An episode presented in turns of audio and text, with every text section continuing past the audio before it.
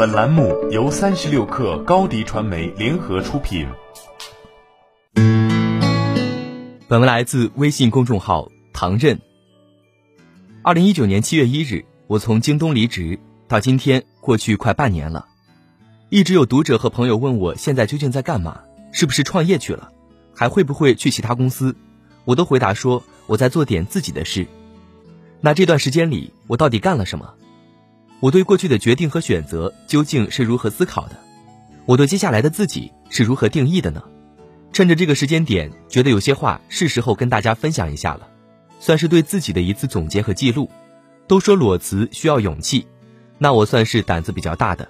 不过说实话，当初也并不是一心想裸辞，离职前也看过其他的工作机会，有的是朋友介绍，有的是猎头推荐，有两个都已经谈完最后 VP 的环节了。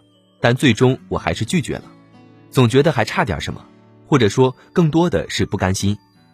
如果把整个职业生涯拉长来看，要说有一次靠自己全力以赴去尝试的机会，那没有什么时候比现在更合适了。对我来说，没有太大的包袱，有一定的基础，有市场空间和机会，能预期的损失也在可接受的范围内。在我的认知里，不会有什么完全准备好，也不会有什么完美的天时地利人和。只要开始折腾，就有机会。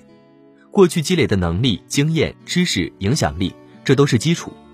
那么我需要的是一个杠杆来放大这些基础，让这些都转变成产品。所以我的决定就变得比较简单了。我放弃了找工作的念头，转而准备做点属于自己的事，并选择了裸辞。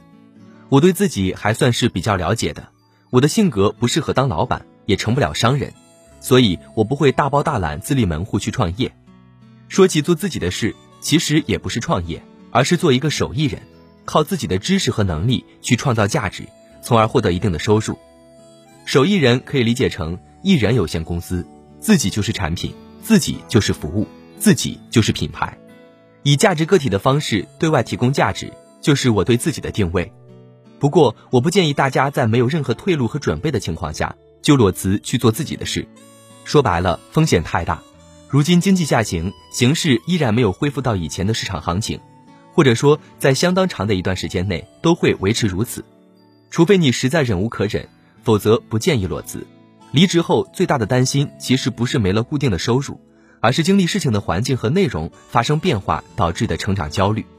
在公司上班，至少有一个实战的环境，每天有很多事、很多人与你发生交集，这个过程中产生很多信息。同时也会触发相应的思考，随着事情密度和质量的提升，个人就是在这个过程中实现了成长。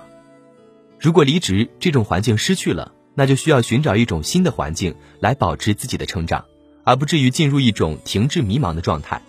离职后的这段日子，收获还是挺大的，几乎每个月我都在往外走。七月去了欧洲五个国家，八月去了长三角的上海和苏州，九月去了珠三角的深圳和广州。也顺便去了一趟桂林。以前觉得工作太忙没时间，觉得出去花钱不值得。其实，当你真正走出去，真正去体验，你会发现自己的想法很狭隘。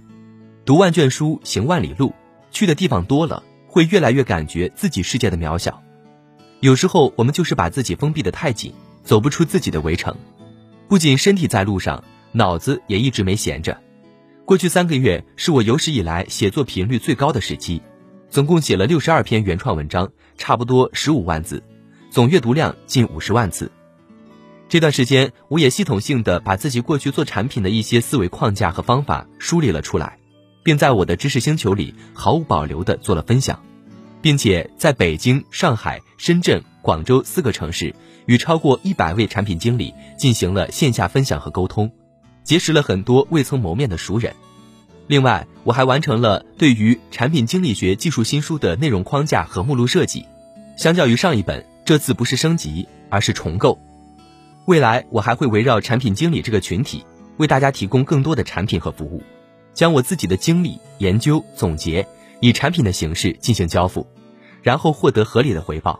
希望在未来的时间里，我能把自己做成一款产品，服务我的用户，为自己也为社会创造价值。